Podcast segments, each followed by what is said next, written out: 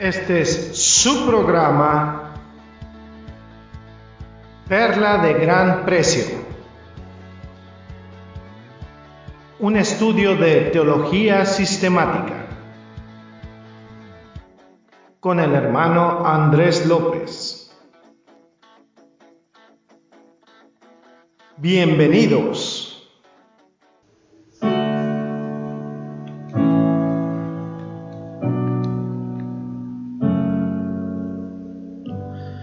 ¿Qué tal, qué tal, amados reescuchas?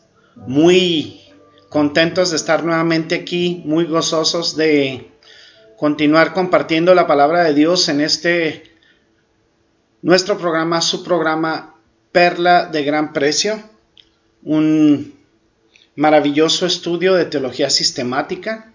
Eh, muy contentos de continuar aquí con este tema tan hermoso que es el tema unificador de las escrituras, que es el tema del reino.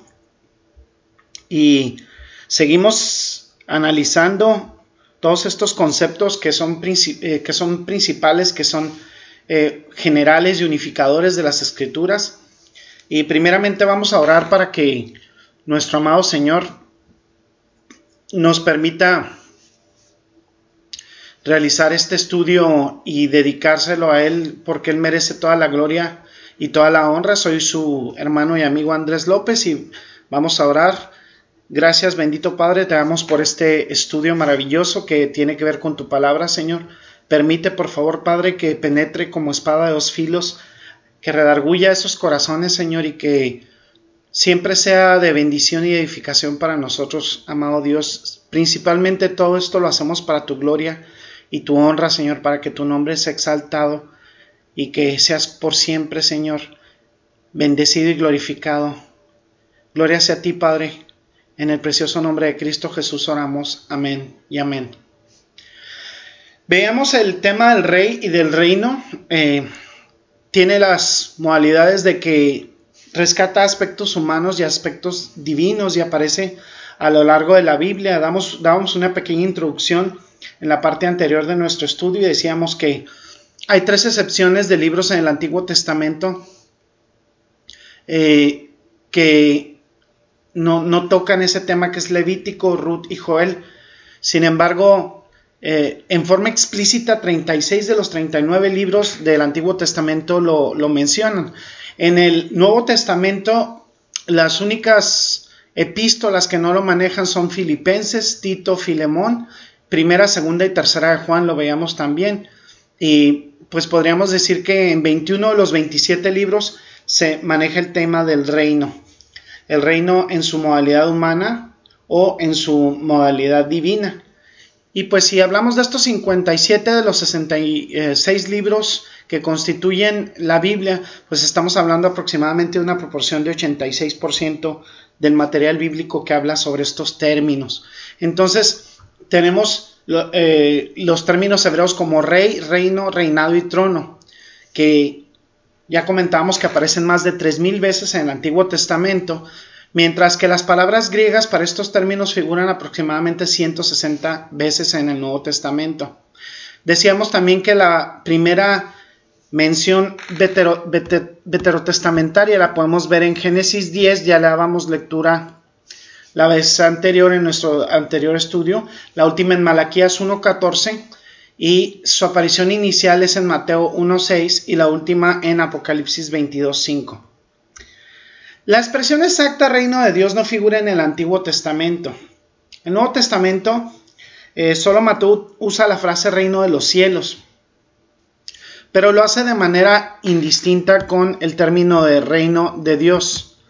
Miren, vamos a ver el libro de Mateo, capítulo 19, versículos 23 y 24. Mateo 19, 23 y 24. Y dice lo siguiente. Dice, entonces Jesús dijo a sus discípulos, de cierto os digo que difícilmente entrará un rico en el reino de los cielos. Eh, capítulo 19, perdón, versículo 29, 23, perdón. Y ahí es donde se usa el término reino de los cielos. Hay pasajes paralelos en otros evangelios. Los autores de dichos evangelios utilizan la frase reino de Dios. Vamos a ver en el mismo libro de Mateo capítulo 13 versículo 11. Mateo 13 11 dice lo siguiente, y vamos a verlo, dice, él, respondiendo les dijo, porque a vosotros os he dado saber los misterios del reino de los cielos, mas a ellos no les es dado. Vamos a ver el libro de Lucas, capítulo 8, versículo 10. Lucas 8, 10 dice, y él dijo, a vosotros os es dado conocer los misterios del reino de Dios, pero a los otros por parábolas, para que viendo no vean y oyendo no entiendan. Eh, los autores de dichos evangelios también utilizan reino de Dios y establecen así una correspondencia entre ambas frases, entre la frase reino de los cielos y reino de Dios. Jesucristo nunca definió eh, esa precisión, eh, reino de los cielos, reino de Dios, aunque a menudo lo ilustró. Vamos a ver el libro de Mateo capítulo 13, versículo 19, dice lo siguiente, dice, Mateo 13, 19, cuando alguno oye la palabra del reino y no la entiende, viene el malo y arrebata lo que fue sembrado en su corazón. Este es el que fue sembrado junto al camino. En ese mismo capítulo 13, versículo 24, Mateo 13, 24 dice, le refirió otra parábola diciendo, el reino de los cielos es semejante a un hombre que sembró buena semilla en su campo. En ese mismo capítulo 13, pero ahora en el versículo 44, dice lo siguiente, Jesucristo dice, además, el reino de los cielos es semejante a un tesoro escondido en un campo, el cual un hombre halla y lo esconde de nuevo y gozoso por ello va y vende todo lo que tiene y compra aquel campo. Vamos ahí mismo en el capítulo 13, versículo 45. Mateo 13, 45 dice, también el reino de los cielos es semejante a un mercader que busca buenas perlas Mismo capítulo 13, versículo 47 del libro de Mateo dice, Asimismo el reino de los cielos es semejante a una red que echada en el mar recoge toda clase de peces. Y finalmente en ese capítulo 13 de Mateo vamos a ver el versículo 52, les dijo, Él les dijo, por eso todo escriba docto en el reino de los cielos es semejante a un padre de familia, que saca de su tesoro cosas nuevas y cosas viejas. Sorprendentemente nadie le pidió a Jesucristo jamás una definición del reino. De esta manera se puede suponer que, los antiguos judíos entendían la idea básica del Antiguo Testamento referente al reino de los cielos, porque nunca le pidieron a Jesucristo que definiera lo que era el reino de los cielos. Muchas veces estos conceptos que tenían los judíos eh, de esa época eran equivocados. Hay varios títulos que se le dan a Jesucristo como rey en el Antiguo Testamento y vamos a verlos. Perdón, en el Nuevo Testamento. Fíjense, vamos a ver el libro de Juan, capítulo 1, versículo 49. Juan 1, 49 dice lo siguiente, dice. Respondió Natanael y le dijo, Rabí, tú eres el Hijo de Dios y tú eres Rey de Israel. Aquí se le denomina a Jesucristo Rey de Israel. Vamos a ver también el mismo libro de Juan, capítulo 12, versículo 13. Juan 12, 13 dice, tomaron ramas de palmera y salieron a recibirle y clamaban, Osana bendito el que viene en el nombre del Señor, Rey de Israel. Ahí se le llama Rey de Israel. Fíjense que otros nombres se le dan aquí en el Nuevo Testamento también. En el libro de Juan, el mismo libro de Juan, capítulo 18, versículo 39, Juan 18:39 dice lo siguiente. Dice, pero vosotros tenéis la costumbre de que os suelte uno en la Pascua. ¿Queréis pues que os suelte al rey de los judíos? Juan capítulo 19, versículo 3 dice lo siguiente. Juan 19, 3. Y le decían, salve rey de los judíos, y le daban de bofetadas. En ese mismo capítulo 19, versículo 19, dice la escritura, dice, escribió también Pilato un título que puso sobre la cruz, el cual decía Jesús Nazareno, rey de los judíos. Y en ese mismo capítulo 19 de Juan, Juan 19, 21, En el versículo 21 dice, dijeron a Pilato los principales sacerdotes de los judíos, no escribas rey de los judíos, sino que él dijo, soy rey de los judíos. Aquí se le da el calificativo de rey de los judíos a Jesucristo.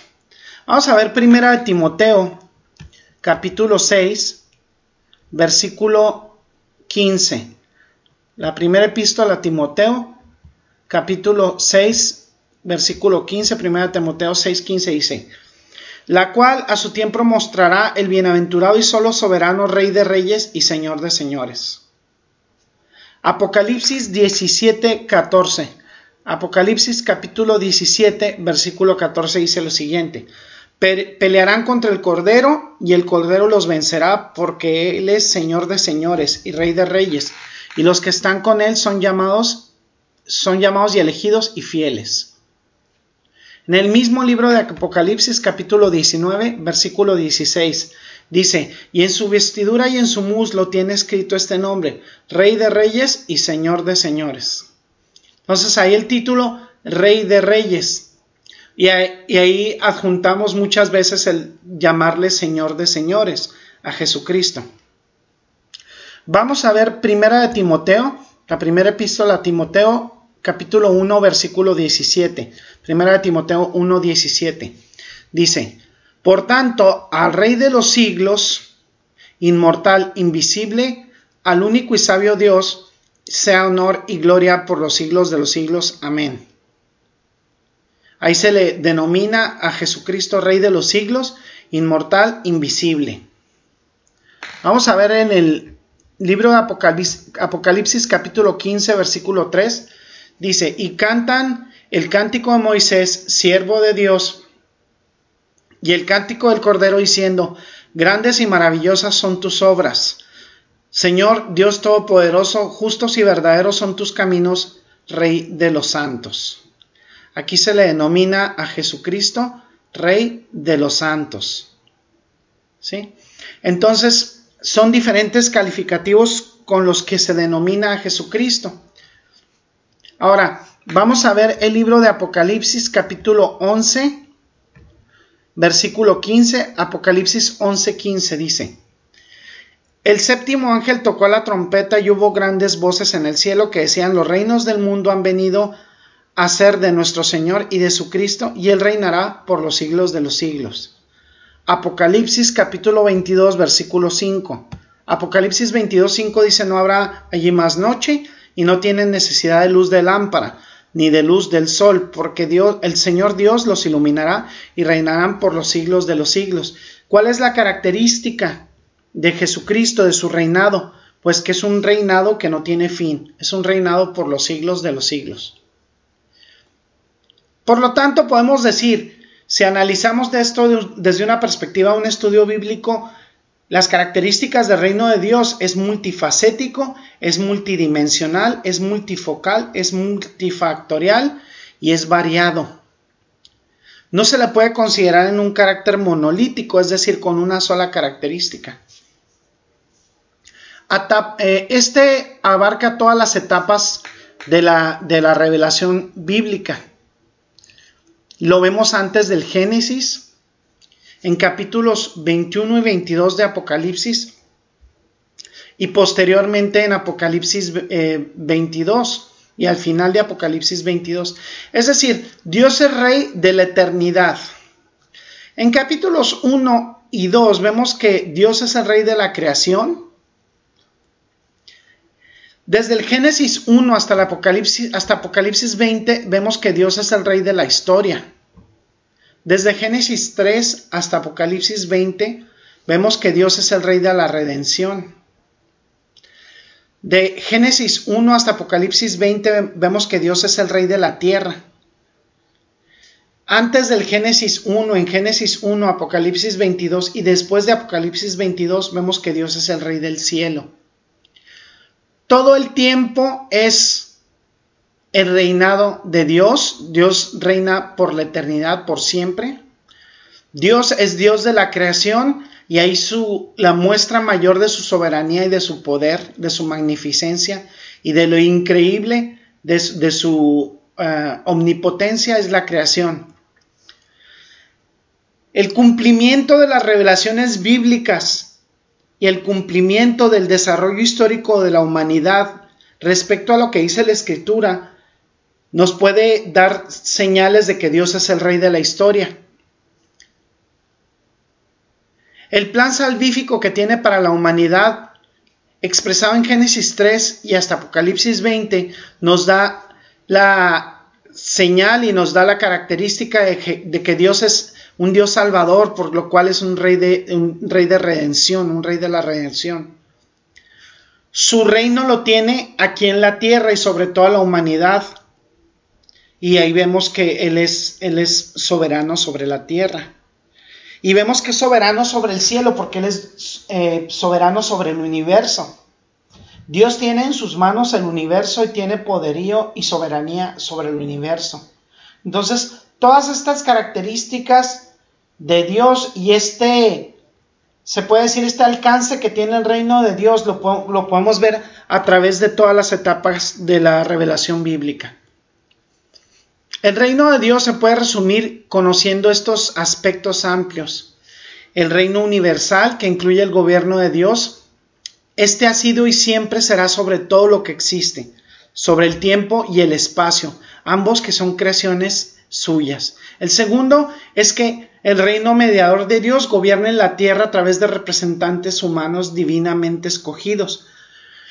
Los escritores de las diferentes epístolas y los diferentes libros de la escritura, los profetas, eh, los sacerdotes que utilizó en su tiempo, y, eh, pero principalmente y fundamentalmente, bueno, tenemos por ejemplo a Juan el Bautista, el cual fue llamado por Jesucristo el hombre más grande que hubiera existido hasta, hasta antes de él, y principalmente pues nuestro, nuestro Señor Jesucristo que también vino en plena humanidad.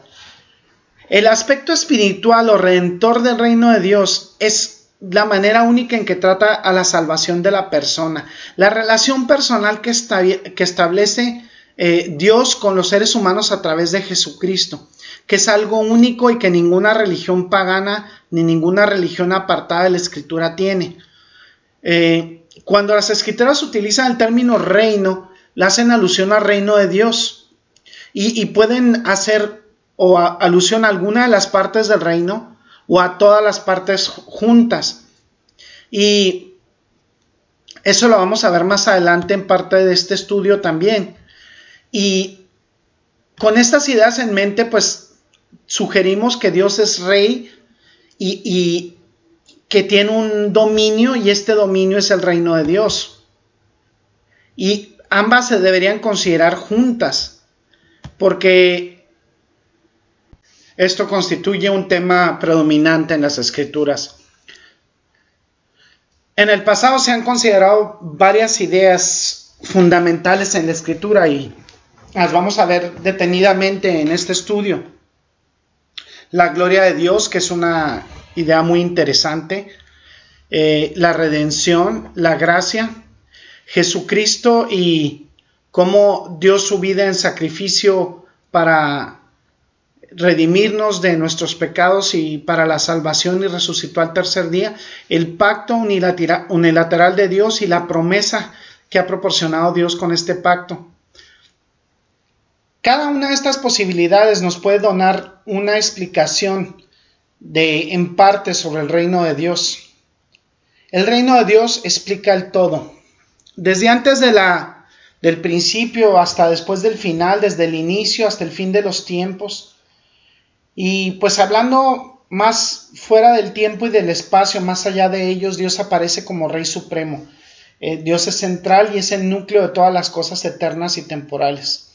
El reino de Dios puede calificarse como el tema unificador de las escrituras. Y vamos a platicar de esto de manera más extensa ya en nuestro siguiente estudio. Vamos a seguir este tema fascinante del reino de Dios.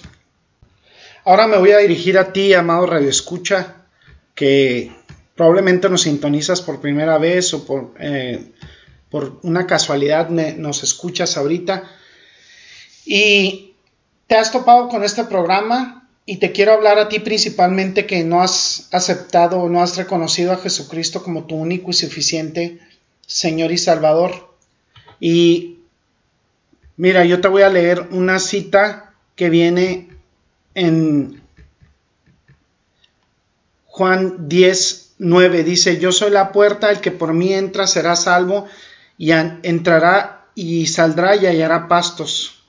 En el libro de Juan capítulo 14 versículo 6 dice, Jesús le dijo, yo soy el camino, la verdad y la vida, nadie viene al Padre sino por mí. Y luego dice en Hechos 2.21, dice, todo el que invoque el nombre del Señor será salvo. El libro de Hechos capítulo 2 versículo 21. Vivimos en un mundo que está apartado de Dios, que está que ha transgredido la ley de Dios por el pecado y el mensaje de salvación es para todas las personas. No hay judío ni griego, ni hombre ni mujer, todos pueden acceder a la salvación porque Jesucristo murió por los pecados del mundo entero. Dice, precisamente redundando en esta idea que se da en Hechos 2.21, también la reafirma el apóstol Pablo en Romanos 10.13, dice que todo aquel que invocar el nombre del Señor será salvo. Que invocar no es únicamente mencionar el nombre de Dios, sino es comprometerse a hacer un, compromiso de vida con el Señor. Eh, es una palabra dura, pero nosotros debemos entregarle eh, nuestra vida al Señor. Dice Primera de Timoteo 2.4 dice que Dios nuestro Salvador desea que todos los hombres se salven y lleguen al conocimiento de la verdad. Dios no quiere que, que nadie se pierda, sino que todos procedan a arrepentimiento. Y la salvación significa ser salvo del pecado, significa una relación esencial con Dios mientras estamos aquí en la tierra. Y esta es para tener vida eterna con Dios en el cielo después de la muerte. Cuando las personas creen y reconocen a Jesucristo como su único y suficiente Señor y Salvador, reciben la gracia de Dios y les ayuda a evitar la condenación en el infierno eterno. Por eso te pido, ahora que si no le has reconocido a Jesucristo como tu único y suficiente Señor y Salvador, le reconozcas. Y tú preguntarás, Andrés, ¿cómo hago eso? Es muy sencillo pero requiere una, labor de, reconocer que le has fallado, arrepentirte de tus pecados, porque cada vez que tú violas las reglas de la ley de Dios, los, los diez mandamientos, estás constituyéndote en enemigo de Dios si no has reconocido a Jesucristo como tu único y suficiente Señor y Salvador. Ora en el lugar donde estás, en la intimidad de tu cuarto, en la intimidad de tu casa, con tu familia, ora al Señor para que entre en tu corazón. Ora al Señor para que su Espíritu Santo entre a ti. La salvación es personal, porque nuestro Dios es relacional, Él desea una relación amorosa, íntima, eterna con nosotros. Y el propósito principal de la venida de Jesucristo en humildad al mundo fue ofrecerse a sí mismo como propiciación de nuestros pecados porque Jesucristo desea restaurarnos en una relación amorosa e íntima con Dios como la que existía antes de Génesis 3 cuando el hombre y la mujer incurrieron en pecado y se separaron de Dios. Pero lo más importante es para salvar nuestras almas del infierno eterno.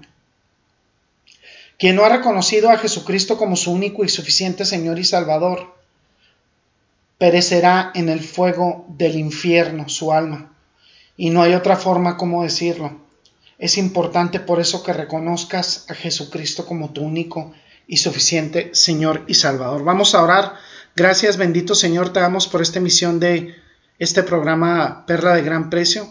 Gracias, amado Padre, porque has tenido misericordia de nosotros y nos has mostrado la riqueza de tu palabra, la riqueza del reino. Gracias, amado Señor, te exaltamos, bendecimos tu santo nombre por siempre en Cristo Jesús. Amén y amén.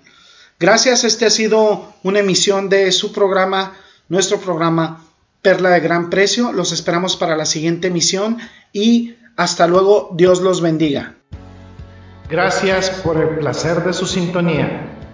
Lo esperamos en la próxima emisión de su programa Perla de Gran Precio. Bendiciones y hasta pronto.